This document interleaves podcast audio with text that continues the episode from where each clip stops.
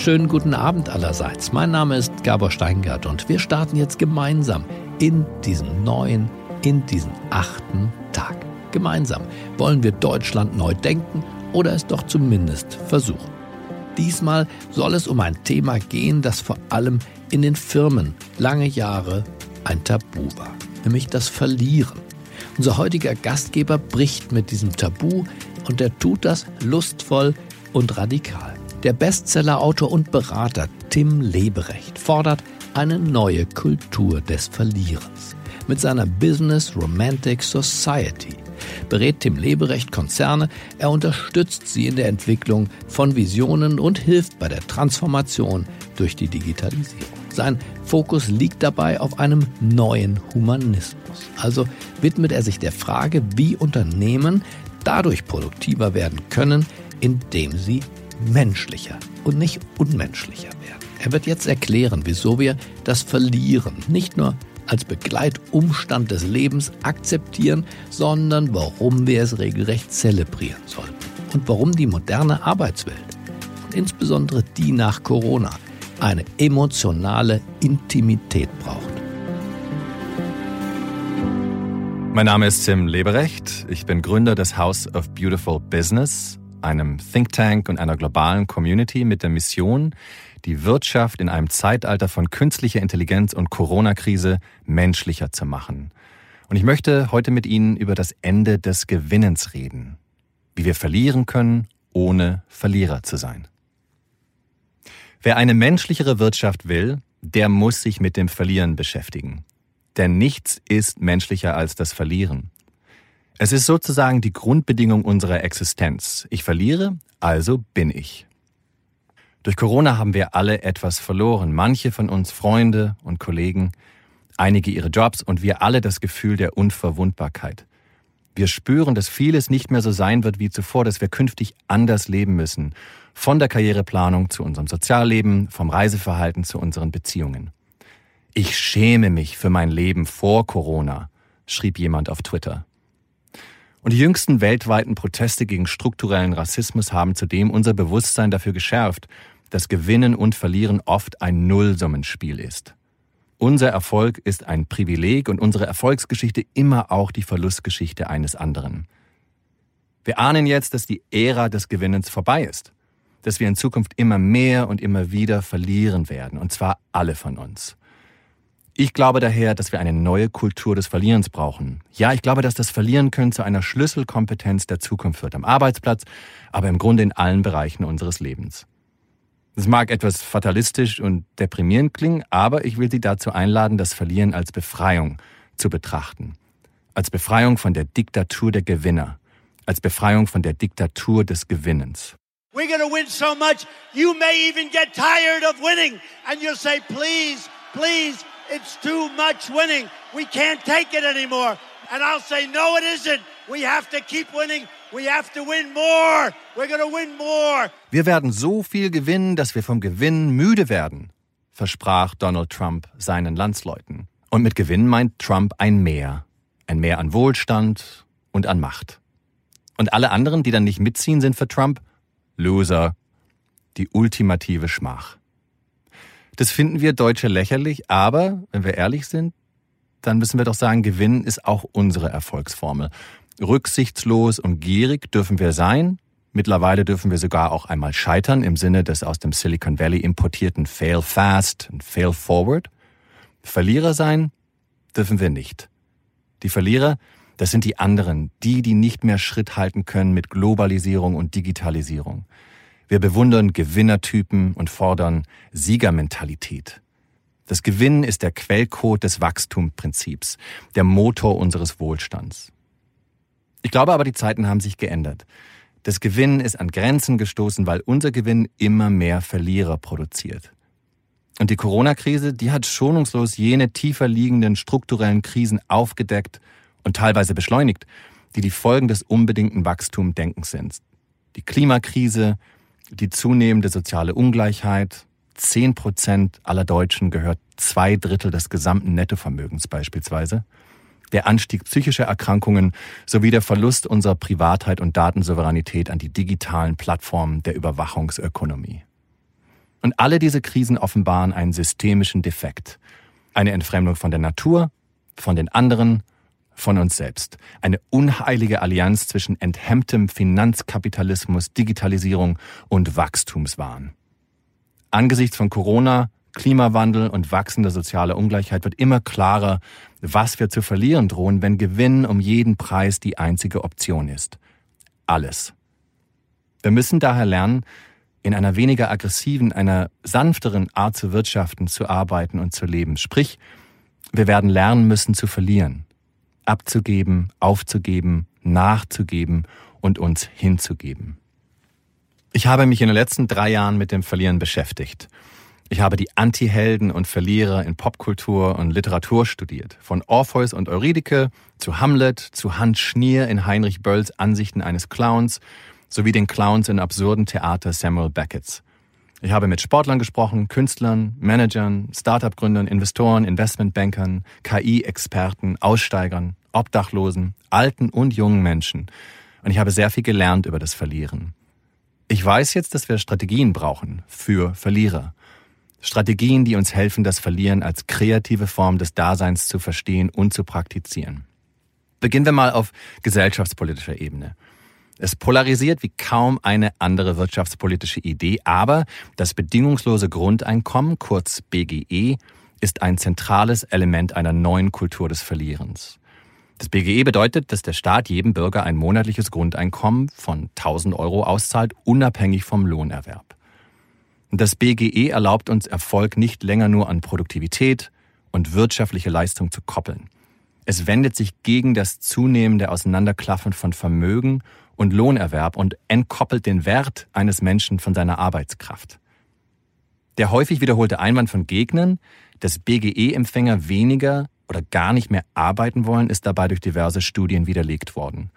Claudia Cornelsen, Mitinitiatorin von Mein Grundeinkommen, einem Verein, der in Deutschland einjährige Grundeinkommen in Höhe von 1000 Euro monatlich verlost, berichtet zudem, dass die Mehrheit der BGE-Empfänger ein stärkeres Vertrauen in ihre Zukunft und ihre eigenen gesellschaftlichen Mitwirkungsmöglichkeiten spüren. Also am Ende geht es gar nicht ums Geld. Das ist die Erfahrung, die wir gemacht haben. Die Leute bekommen was geschenkt. Sie bekommen ein anderes Gefühl. Wir verabschieden uns von einem, du darfst nur leben, wenn du es wert bist.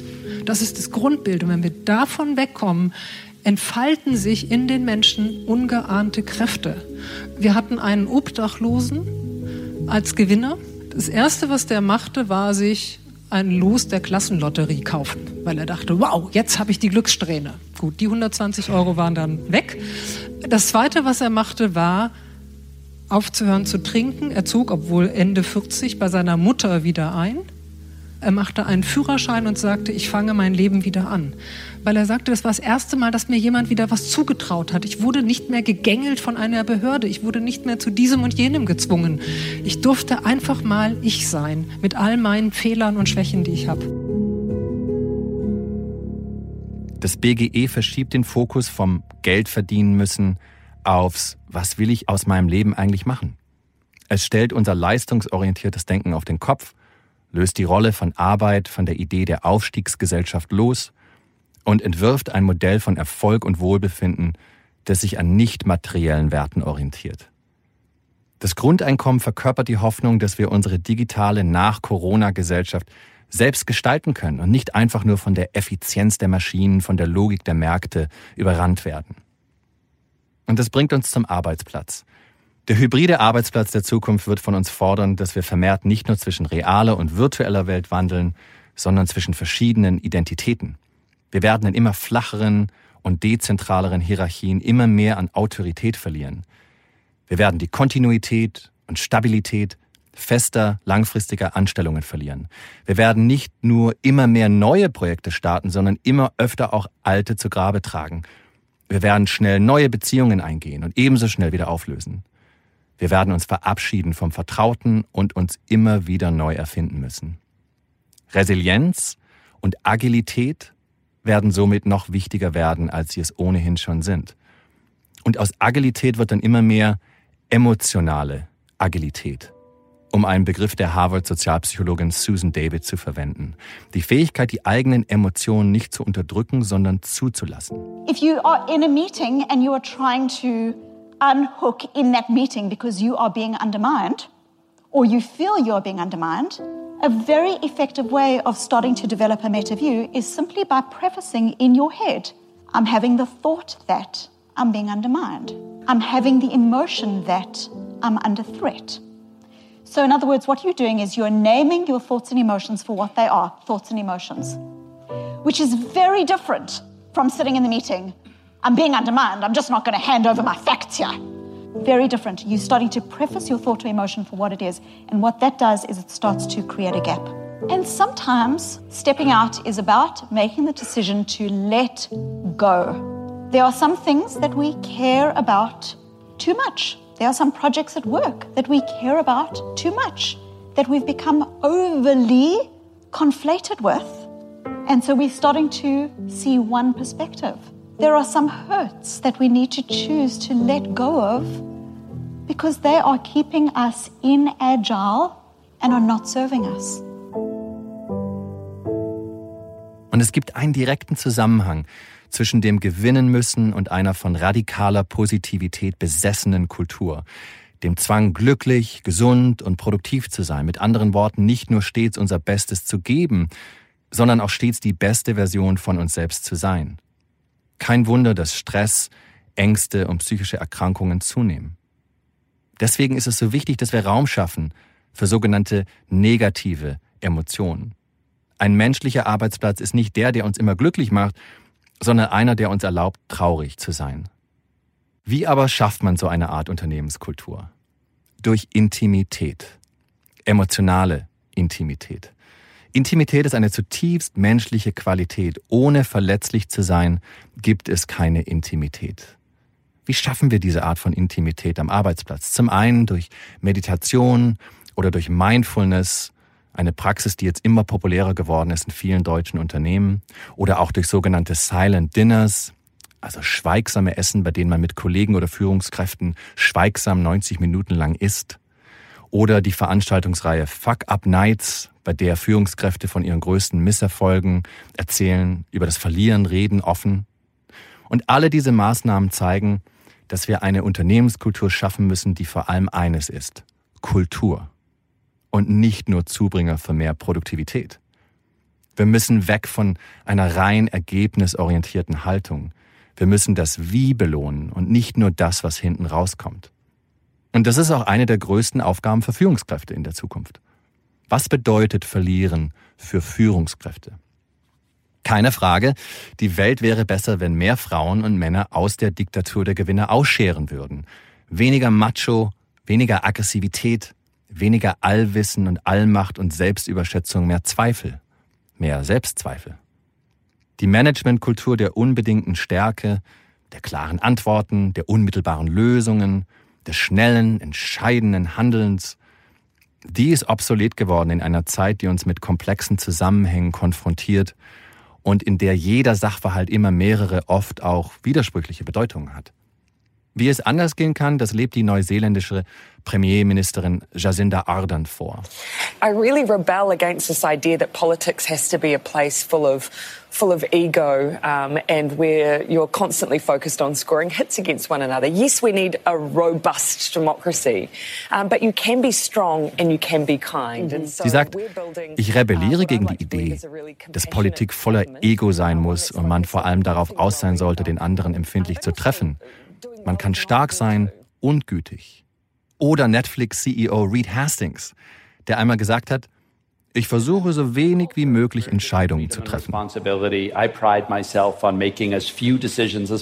Einmal habe ich sogar in einem Quartal gar keine Entscheidung getroffen. Was er damit sagen will, erstens, er ist kein Micromanager, das heißt, er vertraut seinem Team. Zweitens, er wendet sich gegen unseren Hang zum schnellen Handeln, zum Aktionismus und glaubt daran, dass es oft besser wäre, nachzudenken und abzuwarten. Nachdenken und innehalten, nicht wissen, eine Toleranz für Mehrdeutigkeit, nicht mit dem Mund zu führen, sondern mit den Ohren.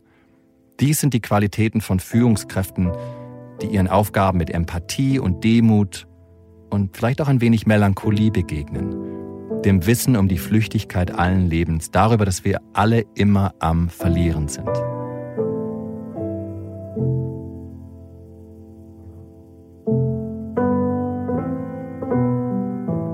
Um dieses Verlieren zum aktiven Loslassen zu machen und Sinn zu geben, helfen Rituale, symbolische Akte, die das Ende von Lebensabschnitten, von Beziehungen mit Bedeutung aufladen.